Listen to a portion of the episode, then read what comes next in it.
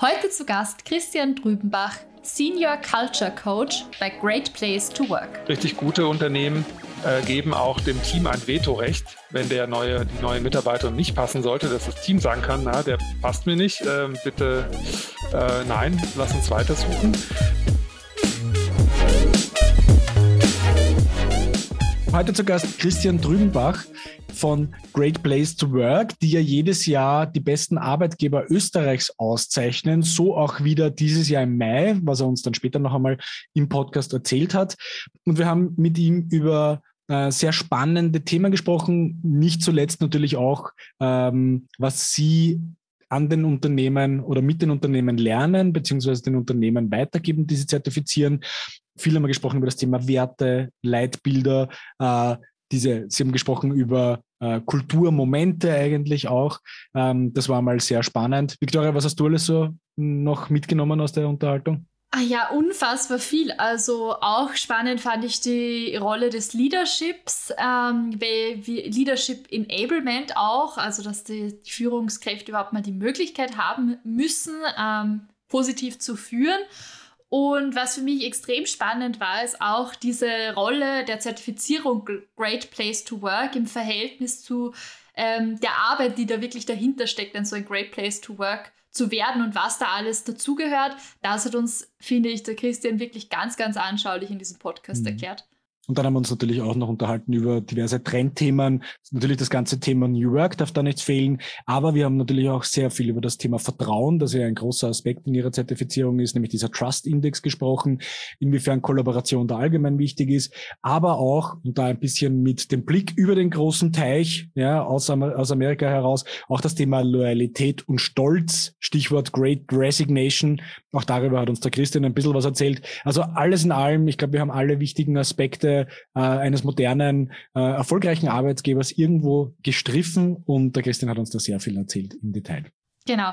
Und jetzt wünschen wir euch sehr viel Spaß bei dieser Folge. Los geht's. Christian, herzlich willkommen im Talent for Glory Podcast. Wir freuen uns sehr, dass du heute dir Zeit genommen hast und uns Rede und Antwort stehst. Bevor wir loslegen, ähm, für alle, die dich noch nicht kennen. Könntest du vielleicht in ein paar Worten kurz umreißen, ähm, was ist deine Rolle bei Great Place to Work und wie bist du dorthin gekommen, wo du jetzt bist? Ja, vielen Dank für die Einladung hier zu dem tollen Podcast. Ähm, mein Name ist Christian Trübenbach, ich bin Senior Culture Coach bei Great Place to Work in Österreich. Ähm, ich beschäftige mich schon sehr lange mit dem Thema Unternehmenskultur. Äh, bin äh, da auch schon seit gut 20 Jahren in der Forschung tätig und in der Unternehmensberatung habe sehr viel äh, im Bereich Markt- und Meinungsforschung gemacht, ähm, also sehr viel mit statistischen Daten gearbeitet und äh, komme ursprünglich aus Deutschland. Äh, wir sind ja international auch aufgestellt. Das heißt, ich hatte früher auch schon die Gelegenheit für und mit Great Place to Work in Köln zu arbeiten, für die deutschen Kollegen äh, und bin jetzt seit äh, gut fast fünf Jahren hier in Österreich für Great Place to Work ähm, als Consultant oder Culture Coach tätig. Mhm. Und was umfasst deine Tätigkeit jetzt alles? Wie kann man sich so den Alltag vorstellen? Ja, hauptsächlich bin ich ähm, eigentlich mit dieser spannenden Aufgabe be äh, betreut, dass ich äh, unsere Kunden, unsere zertifizierten Unternehmen, aber auch die Unternehmen, die sich auf dem Weg zu einem Great Place to Work begeben möchten, ähm, begleiten darf. Das heißt, ähm, äh, ich äh, berate sie erstmal auch natürlich im Setting äh, der Zertifizierung, ähm, wie es durchzuführen ist, ähm, worauf man zu achten hat, ähm, weil wir ja auch viel im Bereich Mitarbeiterbefragung machen. Auch da gibt es natürlich einige Punkte, die man idealerweise beachten sollte, um eine Mitarbeiterbefragung gut im Unternehmen zu äh, platzieren. Und äh, bei mir ist es so, ich bin quasi am Anfang dabei, also beim Aufsetzen äh, der Zertifizierung und der Mitarbeiterbefragung des Prozesses. Und dann, wenn es am Ende die spannenden Ergebnisse gibt, gerade der Mitarbeiterbefragung, dann komme ich eigentlich auch wieder ins Spiel, dass ich mit dem Kunden zusammen die Ergebnisse ähm, reflektiere, schaue, wo gibt es Stärken, aber vor allem, wo gibt es dann natürlich auch Handlungsoptionen, ähm, wie kann man sich im Bereich der Unternehmenskultur noch verbessern. Ähm, und ja, wenn man, wenn es, sag mal, gut gelaufen ist gleich zu Beginn, dann hat man auch schon eine positive Great Place to Work Zertifizierung, mit der man dann ins Employer Branding gehen kann. Äh, und das andere ist halt natürlich dann auch dieser weitere Weg dorthin zu kommen, äh, dass man dann irgendwann mal sagen kann, wir sind quasi von unserer Unternehmenskultur so aufgestellt, dass wir sagen können mit voller Überzeugung, wir sind ein Great Place to Work. Mhm, mhm. Ähm, beginnen tut es also mit dieser Mitarbeiterbefragung. Ähm, da gibt es ja ganz viele unterschiedliche Stimmen, die man da hört, wie oft so eine Mitarbeiterbefragung sinnvoll ist und wie umfangreich die auch sein soll oder sein darf. Ähm, Kannst du da irgendwelche Insights mit uns teilen, wie man am besten so eine Befragung aufsetzt, wenn man jetzt äh, selbst auf dem Weg zum Great Place to Work ist momentan? Ja, also grundsätzlich ähm, bei der Mitarbeiterbefragung hat sich jetzt der, der Trend, sage ich mal, in den letzten Jahren ähm, natürlich auch im Rahmen der ähm, insgesamten Zunahme an Kommunikationstools und Kanälen auch in die Richtung ähm, entwickelt, dass man nicht mehr alle paar Jahre eine Mitarbeiterbefragung macht, sondern natürlich viel näher auch an den Mitarbeitenden dran sein soll. Das heißt, äh, da gibt es unterschiedliche Ansätze. Es gibt Unternehmen äh, oder auch Teams, die sagen, ich möchte einmal die Woche eine eine kurze, ein kurzes Echo haben, sozusagen, äh, ein Stimmungsbarometer. Ähm, und äh, bis dahin, dass es, dass es Unternehmen gibt, die sagen, okay, uns reicht es, wenn wir alle zwei, drei Jahre mit Mitarbeitenden sprechen. Und es gibt tatsächlich auch noch Unternehmen, die sagen, ähm, mich interessiert das gar nicht. Oder ich will es gar nicht wissen. Und das ist eigentlich bei uns die größte Challenge, diese Unternehmen ähm, auch in die heutige Zeit zu katapultieren und denen aufzuzeigen, warum es wichtig ist, mit Mitarbeitenden permanent sich auszutauschen und wirklich nah an den Bedürfnissen äh, der Mitarbeitenden zu sein. Also im Grunde die Range ist ziemlich groß. Wir von Great Place to Work ähm, machen Zertifizierung äh, einmal im Jahr oder im, im Rhythmus von zwei bis drei Jahren und bieten auch sogenannte Pulsbefragung an.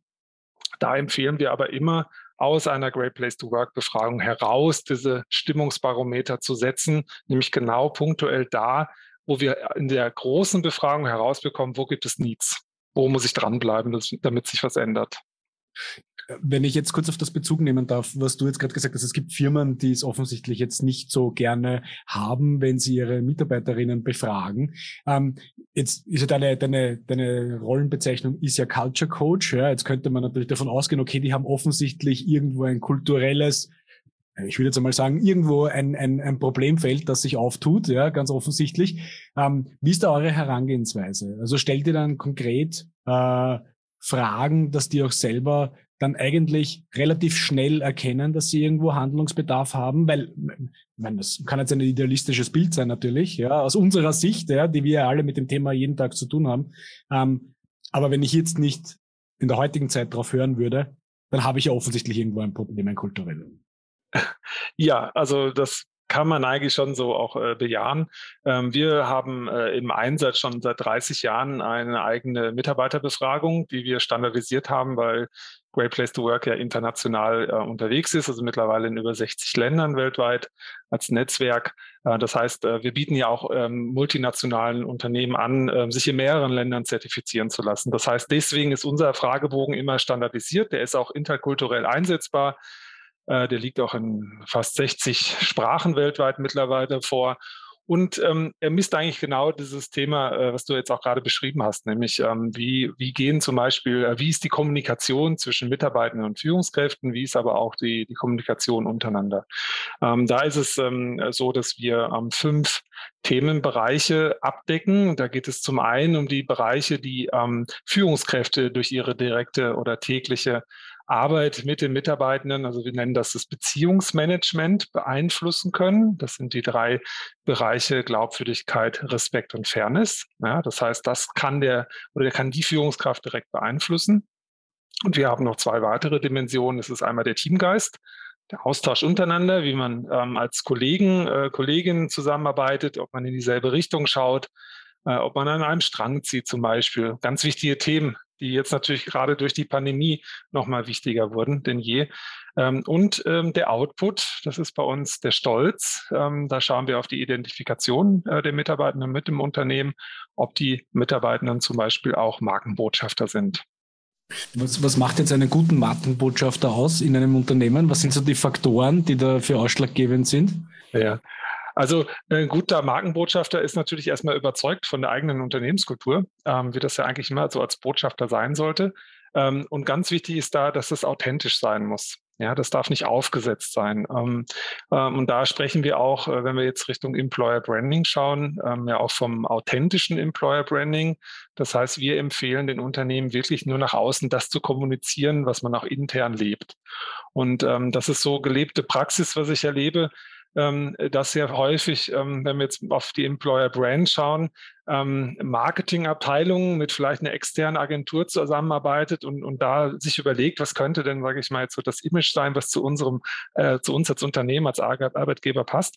Und wenn man dann nachher die Kampagne sieht draußen, dann ist es so, dass sich häufig auch die eigenen Mitarbeiter wundern, welches Unternehmen denn da eigentlich beworben wird, weil das ist ganz wichtig ähm, und damit kann man schon viel verkehrt machen, bevor es überhaupt gerade losgegangen ist. Ähm, dass man nämlich ähm, nicht die tatsächliche Kultur nach außen präsentiert, weil es ist immer so, dass die Kultur, es ist, es gibt ja immer eine Kultur. Also man kann nicht sagen, wir haben keine Kultur. Wir haben, jedes Unternehmen hat eine Kultur. Sobald wir zwei Menschen miteinander zu tun haben, gibt es eine Kultur des ähm, Auseinandersetzens. Und wenn das schon nicht gegeben ist, dann ist es wirklich schwer, das nach außen noch zu transportieren. Würdest du sagen, dass je größer das Unternehmen ist, umso schwieriger ist es wahrscheinlich, über ein ganzes, über den ganzen Konzern, über ein ganzes Unternehmen hinweg, diese Kultur so zu etablieren, dass sagen wir jetzt mal, ein Großteil der Mitarbeiter tatsächlich mit Stolz, ja, das ist für mich ein wahnsinnig schwieriges Wort, ja, vielleicht können wir da noch einmal kurz drüber sprechen, aber ähm, mit dieser stolz erfüllten Selbstverständlichkeit, jeden Tag ihre Arbeit zu verrichten und auch nach außen zu transportieren. Es muss ja nicht jetzt jeder ein Markenbotschafter sein, ja, aber einfach so diese Identifikation mit dem Unternehmen. Würdest du, in, in, seht ihr das irgendwo, dass da je größer man wird, umso schwieriger wird es oder, oder ist das Ihr Glaube?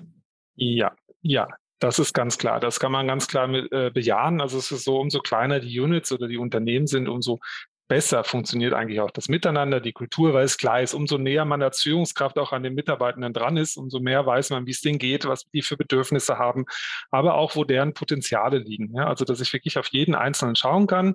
Wir haben da so Fragen bei uns im Fragebogen, wie zum Beispiel Führungskräfte haben tatsächliches Interesse an der Person, nicht nur als Arbeitskraft. Das ist ein ganz wichtiges Item. Ja, das wird in ganz vielen Unternehmen ähm, noch nicht so gut ähm, umgesetzt, auch von, von den Führungskräften, weil die Führungskräfte da auch noch gar nicht so enabled sind, ähm, da wirklich drauf zu schauen. Da können wir vielleicht gleich nochmal drüber sprechen. Das ist das Thema auch der, der großen Herausforderung dieses virtuellen Führens, was wir ja seit einiger Zeit haben.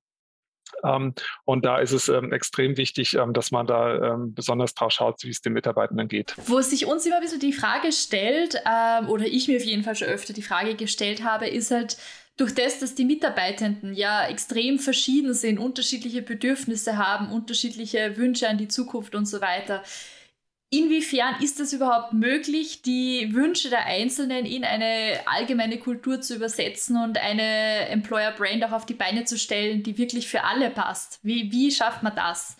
Mhm.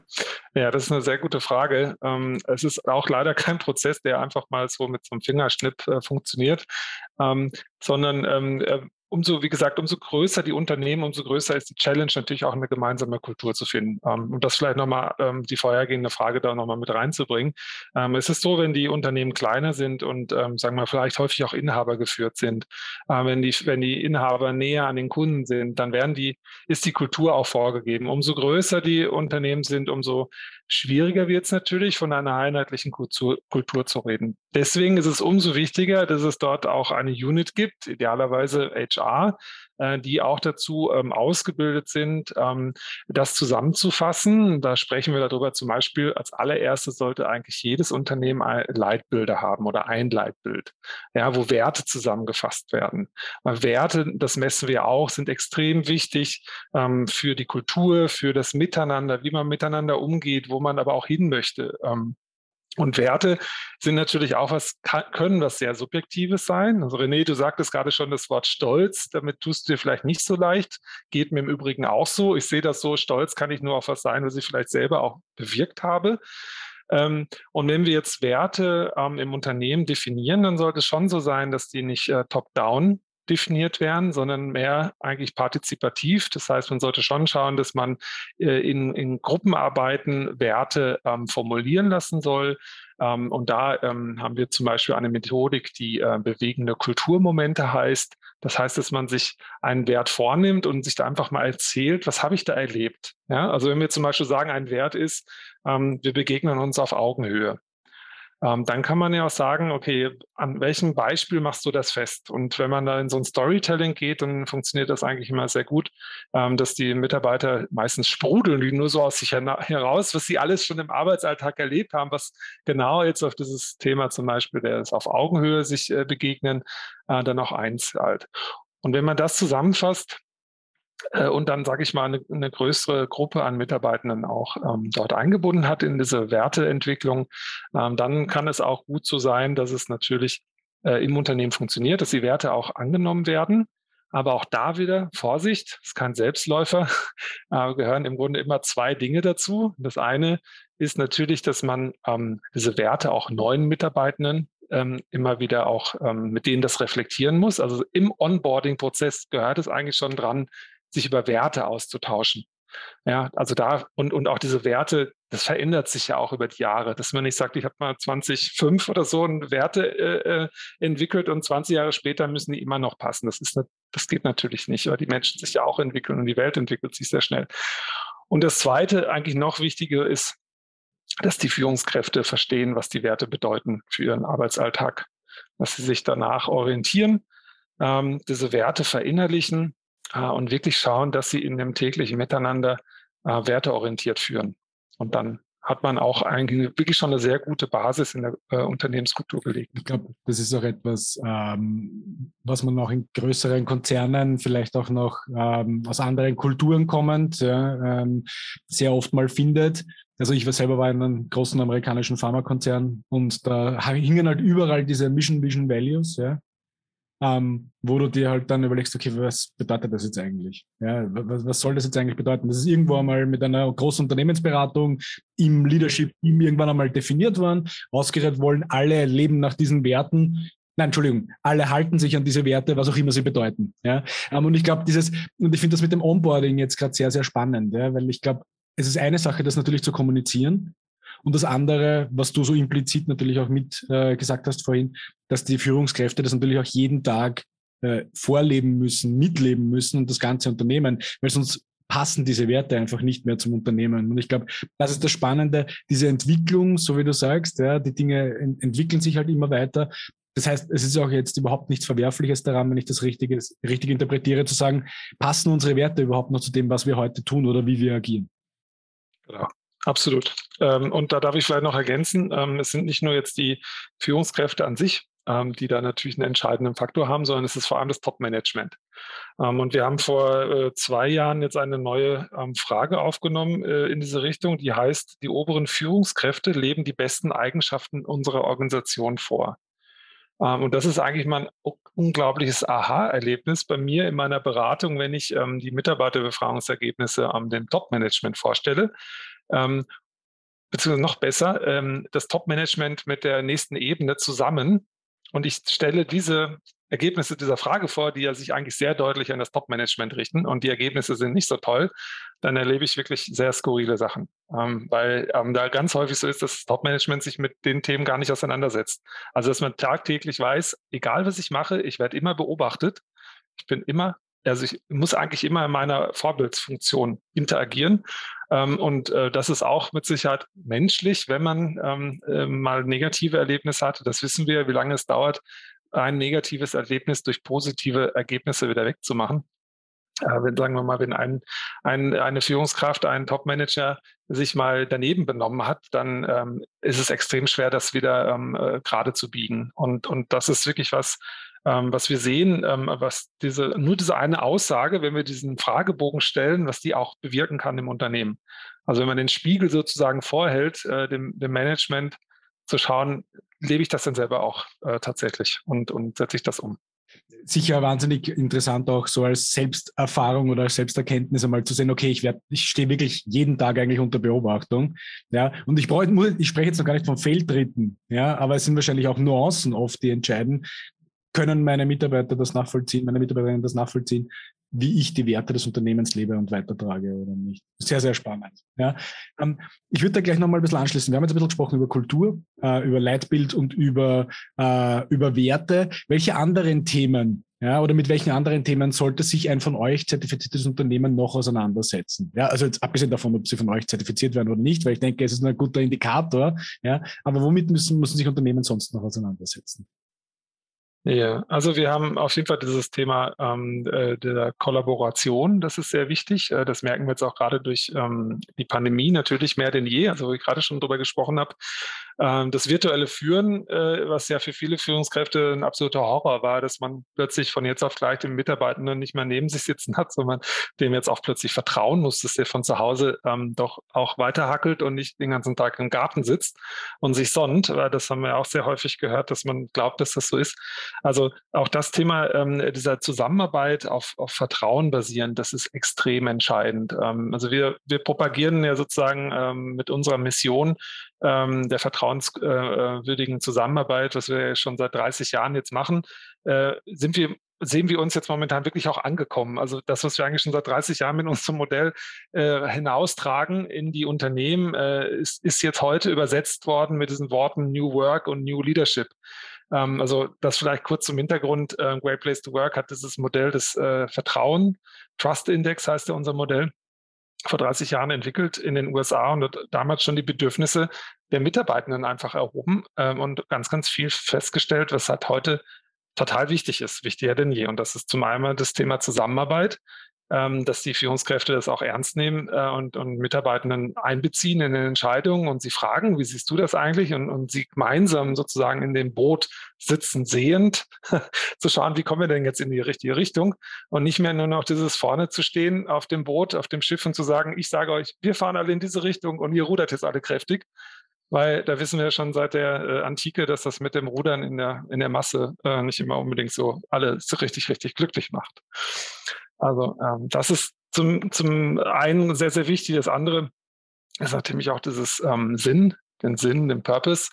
Ähm, über den sprechen wir jetzt auch schon sehr lange, aber ich glaube, auch da sehen wir momentan äh, sehr, sehr viel Bewegung, dass viele, äh, gerade der Generation Y, aber auch X, äh, ja immer noch sagen, ist es eigentlich das, was ich will im Leben?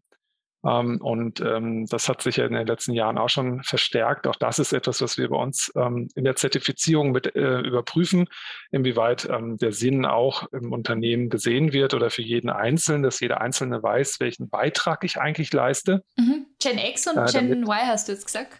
Ja, genau. Okay. Genau. Also okay. gerade für die beiden ist es mhm. ja sehr wichtig. Bei den Zettlern sehen wir momentan sind es vielleicht ein paar andere Sachen. Ähm, aber ähm, gerade bei den, genau, bei den alles so zwischen, zwischen 75 und 90 Geborenen, die auch heute ja gerade, ich sag mal, eigentlich so im, im Saft ihres Lebens stehen, die ähm, sich viel jetzt auch in die ähm, Führungspositionen hineinbewegen, die ähm, auch die Babyboomer ersetzen. Also da ist ja momentan ein riesen Change. Ähm, wobei ich das nicht das Gefühl habe, dass alle Unternehmen das schon antizipiert haben. Äh, sondern da wird noch immer ähm, häufig ja nach, sagen wir mal, nach den alten Methoden auch äh, gelernt äh, oder, oder geführt. Also gerade dieses Thema Führen nach Sinn ähm, ist mit Sicherheit auch ein, auch ein Bereich, den man ähm, als Unternehmen äh, sich annehmen soll und das wirklich auch als, im, im Fokus zu stellen. Mhm, mh. Ähm, du hast vorhin schon ange angedeutet, ähm, dass das ganze Thema Führen ja aber auch mit dem Enablement der Führung zusammenhängt. Also inwieweit, äh, wie, wie kann man sich das jetzt vorstellen, dass die Führungskräfte dann selbst nicht die nötigen Kapazitäten haben? Ist es ein Kapazitätenproblem? Ist es ein Problem der Fertigkeit oder der eigenen Ansichten auf das Thema Führung? Liegt es daran, wie man zu einer Führungskraft wird, also äh, durch Promotion oder dadurch, dass man wirklich dadurch eingestellt wird? Ähm, wo sind da so die größten Stellschrauben deiner Meinung nach? Ja, also Führungsentwicklung äh, ist ja etwas, was äh, bislang oder in vielen Unternehmen äh, einfach passiert, weil äh, da wird eine Stelle frei, man muss das irgendwie nachbesetzen äh, und man nimmt meistens den oder diejenigen, die meistens die fachliche Qualifikation mitbringen. Und es wird viel zu selten immer noch auf die Soft Skills geachtet. Ähm, das heißt, ähm, es gibt Unternehmen, die wirklich jetzt ähm, richtig gut unterwegs sind, die machen das natürlich mit einem guten Talentmanagement, die frühzeitig auch diesen Karriereweg mit den Mitarbeitenden ähm, äh, planen, die ähm, sehr offen sind und ehrlich sehr transparent sind, in dem ähm, äh, in der Entscheidungsfindung, wer jetzt wie sich wie bewegen kann, also wer wie die Potenziale sozusagen nutzen kann. Auch da ist von Anfang an die Führungskraft mit dabei, ganz wichtig. Die Führungskraft ist sozusagen verantwortlich für den Mitarbeitenden und den auch zu entwickeln, gemeinsam irgendwo hinzuentwickeln. Und ähm, wir erleben es sehr häufig noch, dass es ähm, gerade diese äh, was ich gerade beschrieben habe, dass Führungskräfte äh, eher zufällig vielleicht auch auf eine Position gehievt wurden. Ähm, nennen wir, wir haben so eine Führungskräftetypologie, die sich in fünf Typen einteilt und einer dieser Typen ist Führung auf gut Glück oder Führung äh, ohne Absicht, so haben wir den genannt, also der wirklich da reingestolpert wurde, ähm, ohne ähm, enabled zu werden, ähm, begleitet zu werden, was es jetzt heißt, Führungskraft zu sein. Und in Unternehmen, die das wirklich beherzen, ist es auch so, dass es ähm, auch ruhig nach, also erstmal, dass es immer eine Begleitung gibt, wenn jemand Führungskraft wird. Also der, der wird nicht einfach alleine gelassen. Da gibt es dann kollegiale Beratung, ein Mentoring, ein Buddy-System. Äh, und da wird regelmäßig reflektiert, wie geht's dir denn? Was brauchst du noch? Fühlst du dich wohl in der Rolle? Und sogar, also da fallen mir jetzt ein, zwei Unternehmen ein, die da wirklich sehr weit sind und sehr mutig sind, die so eine tolle Kultur haben, die sagen, sagen wir mal nach einem halben Jahr, die Führungskraft und ähm, die Entscheider im Unternehmen merken, okay, das ist doch nicht die richtige Position. Ich nehme den wieder zurück aus dieser Rolle. Ja, und ich setze den zum Beispiel auf so eine Mittelposition, der dann fachliche Führung heißt, äh, aber nicht disziplinarische Führung. Äh, und das ist wirklich das, äh, die Exzellenz der Unternehmenskultur, wenn man gesichtswahrend miteinander umgeht und sagt, du, wir haben das jetzt probiert, aber beide sind dazu hingekommen zu sagen, okay, irgendwie passt es vielleicht doch nicht so richtig. Ähm, und, und genau das ist das Thema. Und wenn man, wenn man das geschafft hat, ähm, dann funktioniert es auch, dass man Führungskräfte hat, die, die wirklich gut mit den Mitarbeitenden umgehen, die Potenziale der Mitarbeiter sehen und heben. Äh, und wir merken, wir messen das, dass diese Führungskräfte extrem erfolgreich sind, auch wirtschaftlich natürlich. Also auch das messen wir. Nur dieser Weg dahin, der muss begleitet werden. Äh, das, ist nichts, was einfach so mhm. passiert. Ist das, eine, ist das ein proaktives Kommunikationsthema? Ich meine, definitiv, ja. Ich glaube, das ist eher so eine sehr rhetorische Frage. Aber was sind sonst vielleicht noch so Faktoren, wo du sagen würdest, die Unternehmen, ich weiß nicht, ob du sie nennen möchtest oder nicht, die jetzt tatsächlich diese Kultur auch irgendwo ermöglichen? Was machen die alles wirklich richtig, dass sowas funktioniert? Ja, also es ist, es sind, es sind nicht nur zwei Antworten, die man da geben kann. Also es ist nicht nur mal eben, ich mache A und B und dann funktioniert das alles super. Also äh, das, was ich gerade schon sagte, ähm, ähm, Dreh- und Angelpunkt ist zum einen natürlich sind die Führungskräfte, ähm, immer geleitet vom Top-Management. Wie gesagt, das, was ich schon sagte, immer diese Vorbildfunktion. Ähm, und wenn man, ähm, äh, also man klassisches Beispiel, wenn, wenn Menschen miteinander umgehen und äh, nicht integer sind, also nicht offen ähm, und, und vertrauensvoll miteinander umgehen. Und äh, wir haben solche Fragen drin wie, ähm, halten auch ihre Versprechen ein oder lassen auf Worte Taten folgen. Ähm, das ist sowas typisch, sagen wir mal, urmenschliches, wenn ich in einem Mitarbeitergespräch bin mit meiner, mit meinem, meiner Führungskraft und mir wird was versprochen und die Führungskraft nimmt das nicht ernst, äh, und, und redet auch nicht mehr drüber. Das können Beförderungen sein, das können natürlich ähm, Gehaltserhöhungen sein, das können was auch immer. Häufig sagt man immer, ja, dann hast du mir einen Dienstwagen versprochen, dann habe ich nachher keinen bekommen. Das können natürlich auch so monetäre Dinge sein, aber das kann natürlich auch was Menschliches sein im Sinne von, ich habe dir versprochen, ich kümmere mich um eine Sache und kümmere mich aber nicht mehr drum. Ähm, das sind auch wichtige, wichtige Themen. Also es ist viel, an dem man arbeiten muss. Es ist leider da auch nicht so einfach, aber ähm, man kann sich auf den Weg machen, auf diese Reise. Wir haben ganz viele Unternehmen, die äh, zu uns kommen und sagen, so, wir wissen, wir sind noch nicht so weit, ein Great Place to Work zu sein. Wir möchten uns aber gerne dahin entwickeln. Wir nehmen uns auch die Zeit dazu, uns dahin zu entwickeln. Und ähm, das ist natürlich gerade heute in der doch sehr schnelllebigen Zeit wichtig. Ähm, es geht nicht mal, macht eine schnelle Zertifizierung und dann ist man sofort, sondern wie gesagt, man muss es von innen ähm, vorbereiten. Und ähm, bei uns viele Unternehmen, die kommen, die, die machen das schon seit Jahren und holen sich sozusagen dann mal die, äh, die Zertifizierung durch Great Place to Work ab, um das nach außen zu zeigen. Aber es gibt auch genauso viele Unternehmen, die das mit uns äh, machen, weil sie es werden wollen. Und da helfen natürlich diese Mitarbeiterbefragungsergebnisse zum Beispiel sehr stark, um sich da weiterzuentwickeln. Mhm, mh.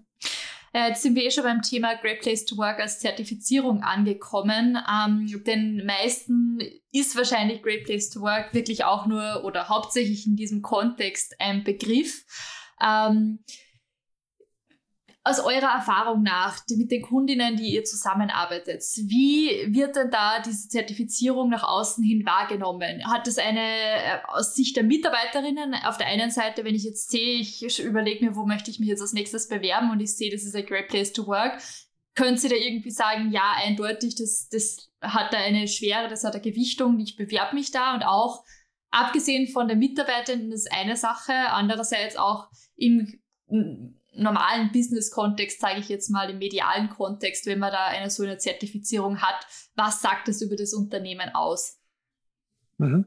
Ähm, also natürlich ist es in den letzten Jahren wichtiger geworden, ähm, gerade wo sich jetzt auch der ähm, äh, ganze Markt Richtung Arbeitnehmermarkt ja mehr und mehr entwickelt, äh, dadurch, dass ja doch, wie es gerade schon so viele Baby Babyboomer dann in, in, Pension gehen, in Rente gehen, ähm, äh, dass, dass danach ähm, ordentlich, ähm, sag mal, Nachschub geliefert wird. Also da hilft natürlich eine Great Place to Work Zertifizierung sehr, sehr gut. Wir, wir messen das anhand unserer äh, zweiten Säule. Wir machen ja nicht nur die Mitarbeiterbefragung, ähm, sondern auch eine Auditierung der Unternehmen, ähm, um halt auch äh, zu schauen, äh, welche Personalmaßnahmen zum Beispiel äh, die Unternehmen äh, umsetzen. Und da erheben wir in diesem Rahmen erheben wir auch Hardfacts, wie zum Beispiel Fluktuationsraten, aber auch äh, ähm, wie viel ausgeschriebene, äh, wie viel Bewerber pro ausgeschriebene Stelle äh, kommen. Äh, und darüber messen wir, dass äh, teilweise bis zu 50 Prozent mehr ähm, Bewerbung pro ausgeschriebener Stelle hineinkommen. Äh, das ist auch da nicht einfach nur so ein Fingerschnipp, sondern natürlich müssen die Unternehmen äh, mit dem Siegel gut arbeiten. Äh, das ermöglichen wir einfach durch unsere Namen, weil man kann Great Place to Work natürlich viel nutzen, gut nutzen. Man kann gutes Storytelling aufbauen. Ich kann Mitarbeitende bitten zu sagen, warum sind wir eigentlich ein Great Place to Work? Ähm, und äh, wenn man das dann äh, nach innen wie nach außen ähm, gut einsetzt, ähm, dann, wie gesagt, hat das auch eine erhebliche Auswirkung auch auf den Bewerber. Das ist ja das, was wir auch messen. Klar, die Bewerber, Bewerberinnen schauen immer mehr natürlich auch auf so Arbeitgebersiegel. Und da muss ich sagen, äh, bei uns ist es so, wir ähm, äh, sind, würde man sagen, so ein bisschen wie das, wie das Pickerl vom Auto. Ähm, den, den, das muss man eigentlich haben, weil sonst darf man kein Auto fahren.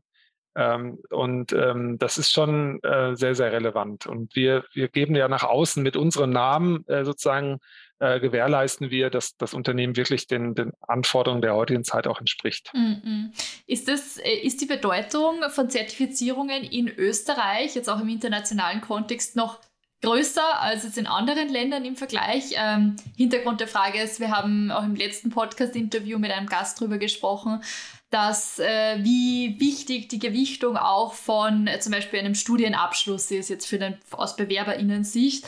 Und da, da kam dann auch das Feedback, dass ja, in Österreich ist natürlich trotzdem noch immer der Titel wichtig. Und so könnte ich mir auch vorstellen, dass das auch, wenn es um Zertifizierungen geht, hier der Fall sein könnte. Mhm. Ja, also äh, so aus jetzt mit der deutschen Brille, wenn ich die noch kurz aufsetzen darf, ist es schon so, dass Österreich, glaube ich, ähm, schon eine ähm, doch sehr ausgeprägte Siegelmentalität auch entspricht. Also es gibt ja schon extrem viele Awards, äh, Zertifizierungen auch häufig, muss ich sagen, ähm, ähm, sagen jetzt finde auch nicht ganz fair, sogar von von äh, staatsnahen Institutionen, die häufig Siegel ähm, äh, ausstellen, die teilweise auch gratis sind. Also wir kosten natürlich Geld. Ähm, wir sind ja keine Non-Profit-Organisation. Das ist nun mal einfach so. Das höre ich auch häufig. Aha, ihr, ihr kostet ja Geld.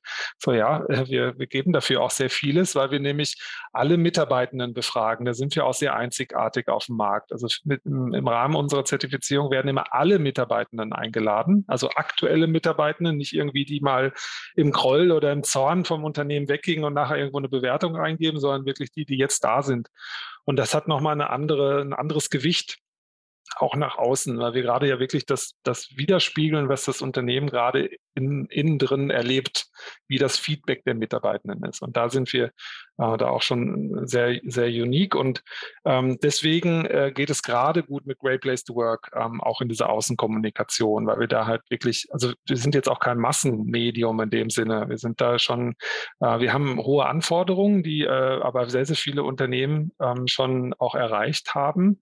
Und wir merken, es, es kommen einfach viele, viele nach. Also es sind viele, die jetzt auf dem Weg sind, die, ähm, was ihr gerade sagte, sich auch mit diesen ganzen Themen schon länger jetzt be beschäftigen und wir haben ja ein zweistufiges System, vielleicht noch kurz an der Stelle. Das eine ist ähm, die, die Zertifizierung.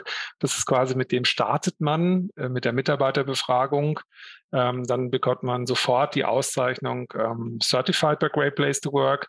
Und dann sammeln wir immer ein Jahr lang alle zertifizierten Unternehmen. Und dann gibt es die besten 40 Unternehmen in Österreich, die wir als beste Arbeitgeber auszeichnen. Und das wird jetzt in vier Wochen ungefähr sein, also äh, 19. Mitte Mai ungefähr ähm, wo wir ähm, hoffentlich ohne Corona sehr groß einladen dürfen wieder in Wien und da wirklich die Unternehmen, aber auch vor allem die Mitarbeitenden auf den roten Teppich ähm, einladen dürfen, diese Auszeichnung äh, entgegenzunehmen. Du hast jetzt vorher gerade äh, auch das Pickerl angesprochen. Das heißt, so eine Zertifizierung ja. fürs Unternehmen, um dabei teilzunehmen, wird wahrscheinlich einmal im Jahr muss aber nicht immer zum selben ja. Zeitpunkt. Also nicht alle Firmen werden zum selben Zeitpunkt befragt, sondern im Laufe genau. eines Kalenderjahres werden Firmen befragt. Ja, genau. Und um dann wieder jedes Jahr teilzunehmen, müssen sie sich quasi neu zertifizieren.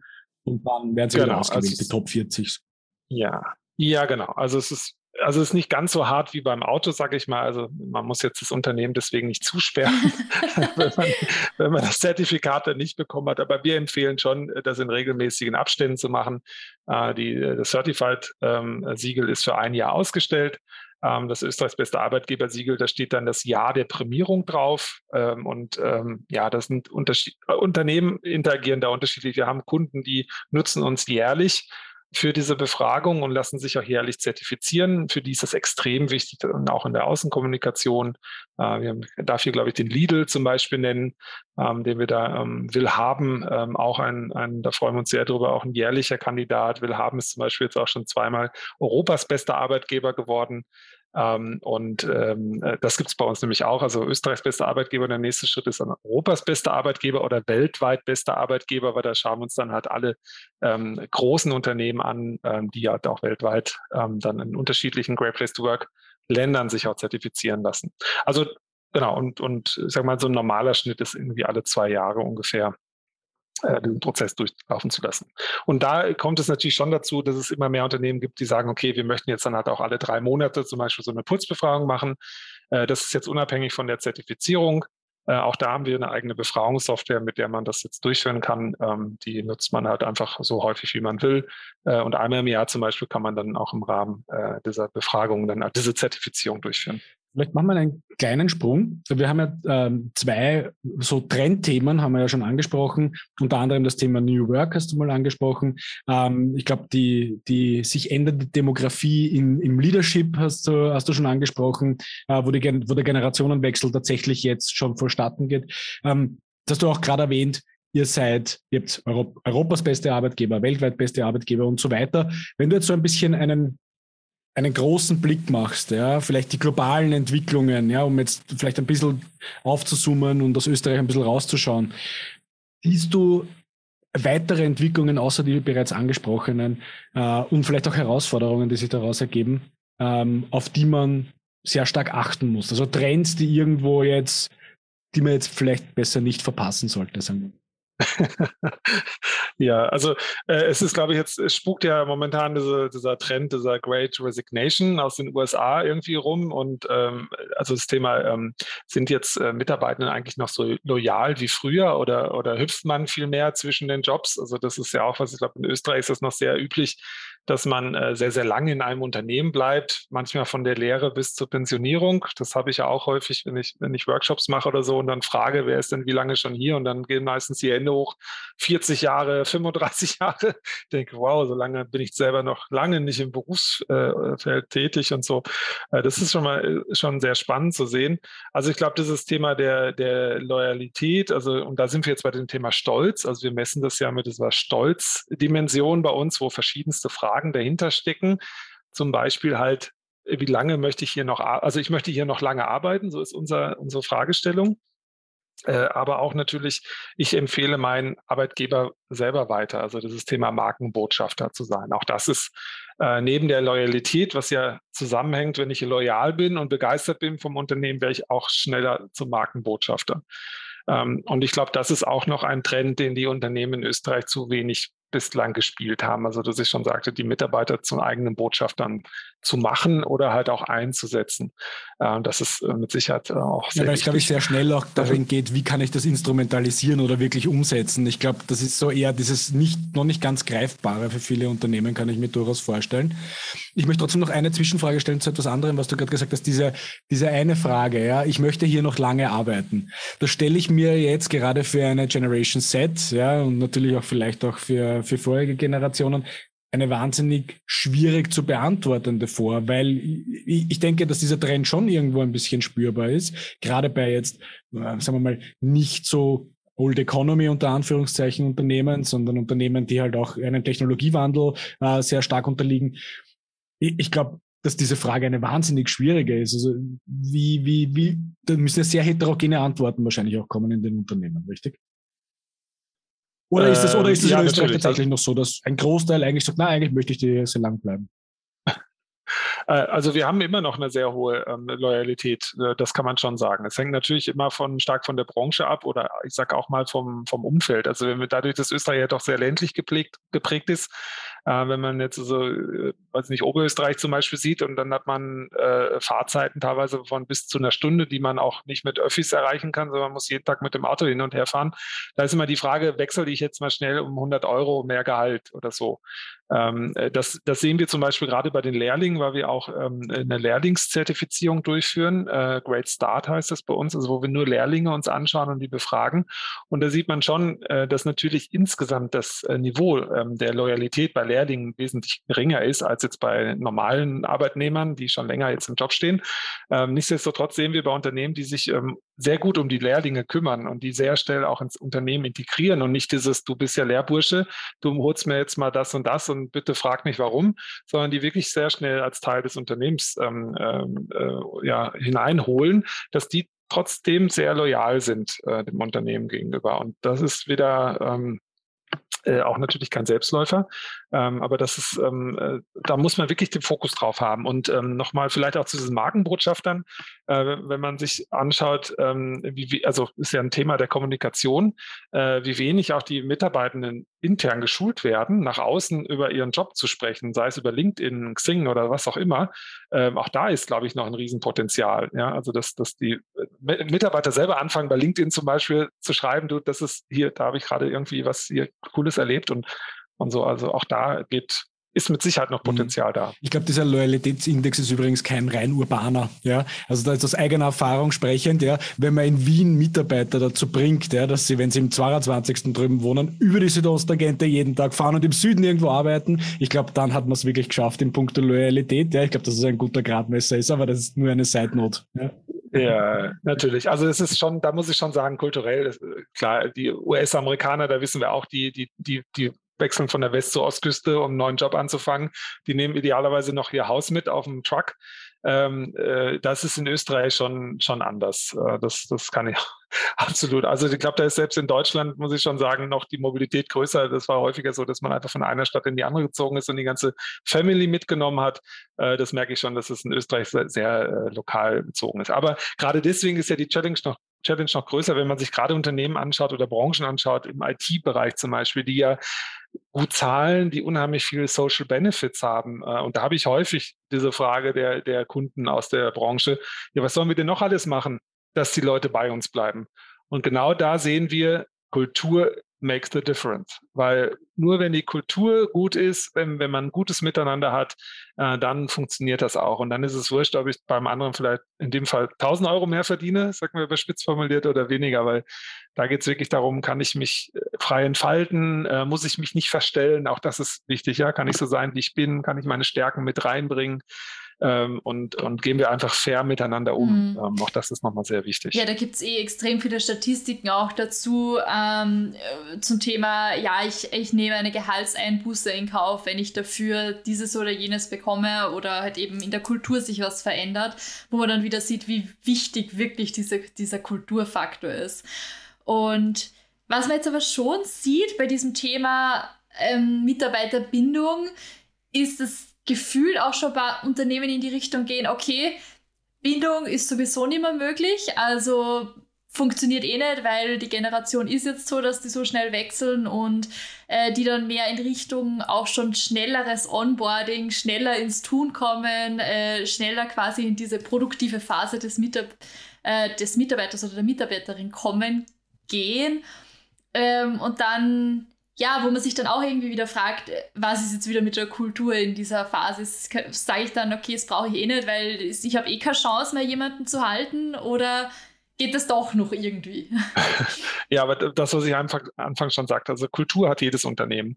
Äh, und wir sehen, dass die Kultur auch immer entscheidender wird, ähm, wenn, wenn Unternehmen, äh, wenn Mitarbeitende, äh, Bewerber schauen, wo will ich denn hingehen? Das ist ja genau das, die schauen da drauf, ist es zum Beispiel ein Great Place to Work. Ähm, und, und natürlich ähm, ist es extrem wichtig, auch ein schnelles und gutes Onboarding zum Beispiel zu machen, was auch nicht in allen Unternehmen Usus ist. Und wir müssen nochmal uns auch vor Augen halten, die österreichische Unternehmer Landschaft besteht ja hauptsächlich aus kleinen Betrieben. Ja, also die großen Betriebe machen ja, glaube ich, die über 250 Mitarbeiter, das sind irgendwie nur, glaube ich, anderthalb Prozent von allen äh, Unternehmen, von den, von den faktischen Unternehmen. Äh, die sind natürlich meistens super aufgestellt und haben tolle Prozesse, aber wir müssen eigentlich viel mehr auch den Fokus auf diese kleineren Unternehmen und das spreche ich mal so ab Unternehmen ab zehn Mitarbeitenden an. Also gerade diese große Masse, Masse zwischen 10 und 100 Mitarbeitenden, da ist es häufig so, da gibt es noch nicht mal eine professionelle HR-Abteilung. Da haben wir eine Personaladministration, die die Lohnverrechnung macht und das war's. Und dann macht die Geschäftsführung, macht dann alle anderen Agenten mit.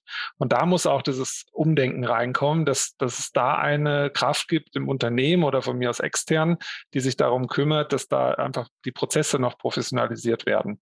Weil das ist ja die, die große Masse an Leuten, die sich auch bewegen können von A nach B. Mhm. Und ich würde sogar noch einen Schritt weiter gehen, äh, Christian, weiß nicht, ob du, dir dazu, ob du dazu stimmen würdest. Dieser erste, diese erste Berührung mit der Kultur kommt ja eigentlich schon im Rahmen des eines Recruiting-Prozesses.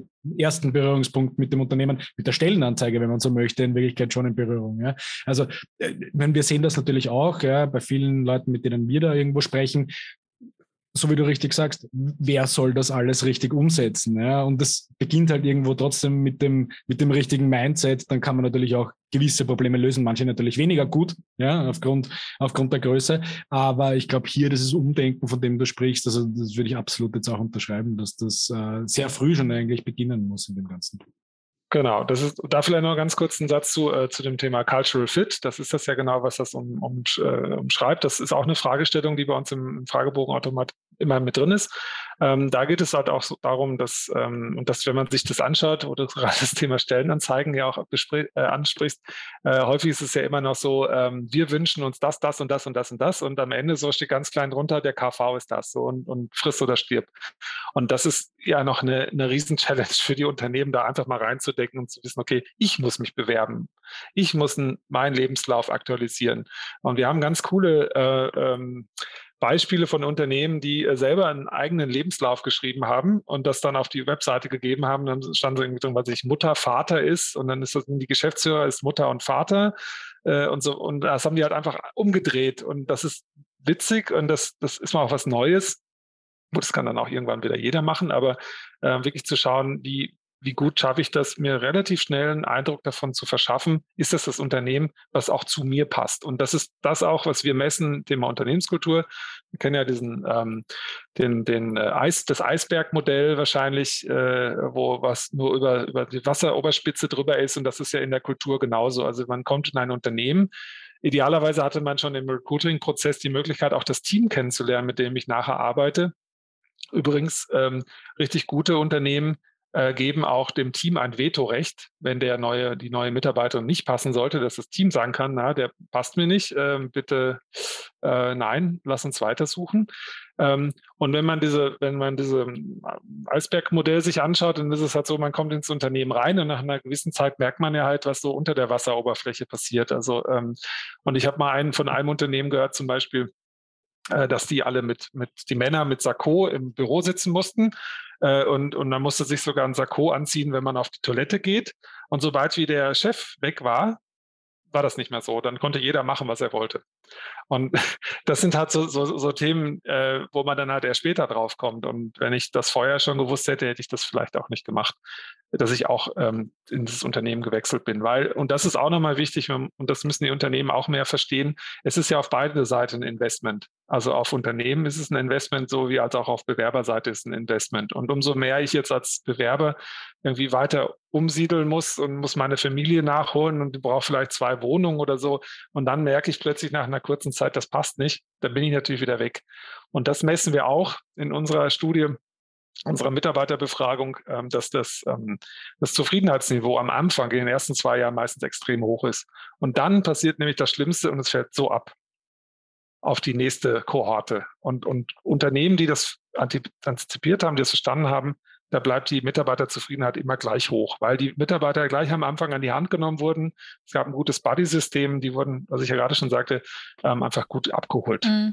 Und es ist ja auch extrem schwierig, wenn man den Mitarbeiter mal auf äh, so ein niedrigeres Niveau, wenn sich der bewegt hat, den dann wieder zurückzuholen. Eh, wie du vorhin auch schon gesagt hast, die ganzen negativen Erfahrungen, die wiegen meistens fast ein bisschen schwerer als die positiven.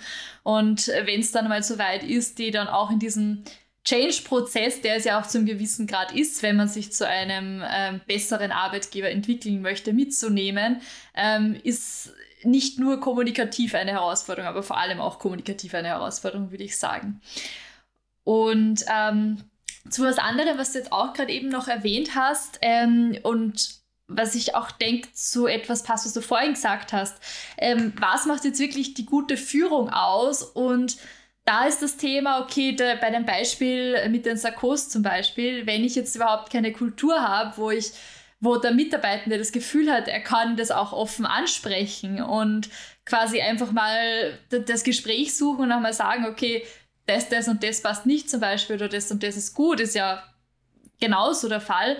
Ähm, da haben wir auch schon öfter drüber gesprochen, wie, ähm, wie man es eigentlich, es ist ein kulturelles Thema, aber halt dieser spezielle Punkt davon, diese Feedback-Kultur, diese ähm, einfach offen dagegenüber zu sein und zu sagen, äh, selbst wenn ich jetzt kein Feedback-Gespräch ausgemacht habe oder mein äh, halb, äh, halbjährliches Feedback-Gespräch oder sowas habe, dass ich es schaffe, dass der Mitarbeiter sich so wohlfühlt, dass der trotzdem auch jederzeit kommen kann und mir sagen kann, so oder so ist es, weil das zeigt ja dann auch, der ist in dem Unternehmen, also dem liegt was am Unternehmen und der ist da involviert und möchte, dass der, möchte auch länger bleiben, da ist der Wille noch da. Und ich glaube, der Punkt ist dann, wenn's, wenn der merkt, okay, das geht nicht und ich kann mich da nicht einbringen, dann ist das, wo diese Motivation und Loyalität und alles mhm. extrem schnell absinkt. Also aus meiner mhm. Sicht jetzt. Ja, ja, ja na, da bin ich, bin ich absolut bei dir. Also auch das Thema, wenn ich äh, ins Unternehmen komme, um da wieder dran zu, äh, als Beispiel weiterzuführen. Und jeder Mensch bringt meistens eine intrinsische Motivation mit ins Unternehmen, wenn er irgendwo neu ist. Der möchte ja was bewegen, der freut sich auf den neuen Job. Und dann habe ich neue Ideen und dann komme ich da irgendwo an und dann sage ich, ich hätte doch, warum machen wir das jetzt nicht so rum? Ihr habt das immer so rumgemacht. Und dann, was passiert? Die anderen sagen, jetzt kommst du mit deiner super Idee, das haben wir schon zehnmal probiert.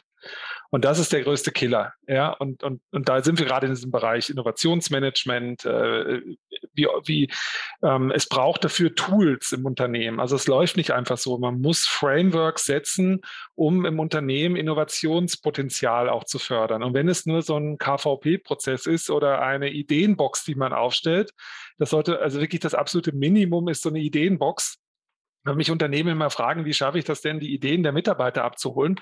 Also äh, wenn wir es anonym machen oder so, dann macht es halt so eine Ideenbox oder ein KVP-Prozess. Ähm, und äh, ich höre in jedem Unternehmen, na, wir haben ja eh eine Open Door Policy. Ich so, aha, okay. Und wie häufig ist dann der Mitarbeiter bei, bei dir im Büro und, und, redet wirklich über die Themen, die ihn jetzt gerade bewegen?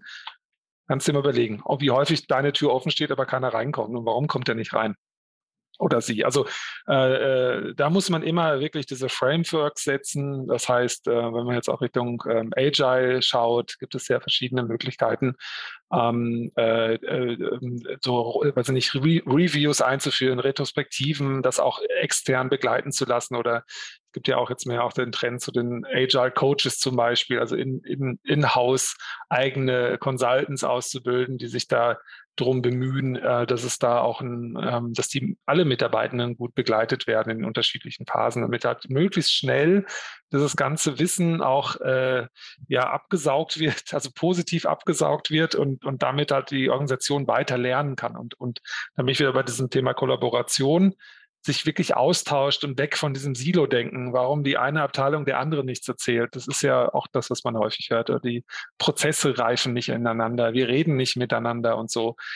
Also tut's einfach, macht es. Sucht euch irgendwie Räume und Möglichkeiten, dass ihr miteinander in den Austausch kommt. Und dann man, in der Regel sieht man, dass das Unternehmen sich einfach viel besser, dass es immer viel natürlicher und viel gesünder ist mit der Zeit.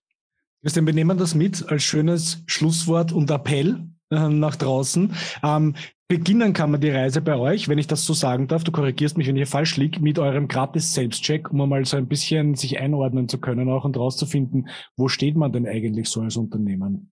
Genau. Bei uns auf der Webseite gibt es so einen gratis Self-Check. Da kann man äh, anhand von fünf Fragen ähm, das selber ähm, einfach einklicken und ähm, bekommt dann entsprechend dann auch nochmal die Antwort automatisiert zugeschickt, wo momentan die Benchmark liegt, damit man da so ein Selbstfremdbild-Abgleich machen kann. Und wer möchte, kann auch nochmal ein Kurzgespräch mit einem von unseren äh, Culture äh, dann führen. Christian, vielen lieben Dank für deine Ausführungen. Ähm, alles Gute und wir sind gespannt, wer die großen Preisträger dieses Jahr sind. Du hast vorher kurz angekündigt, im, am, wann findet eure Gala statt? Am 19. Mai ist das. Am 19. Mai wissen wir Bescheid, wer die besten Arbeitgeber Österreichs sind. Genau, kann man sich drauf freuen. Wunderbar.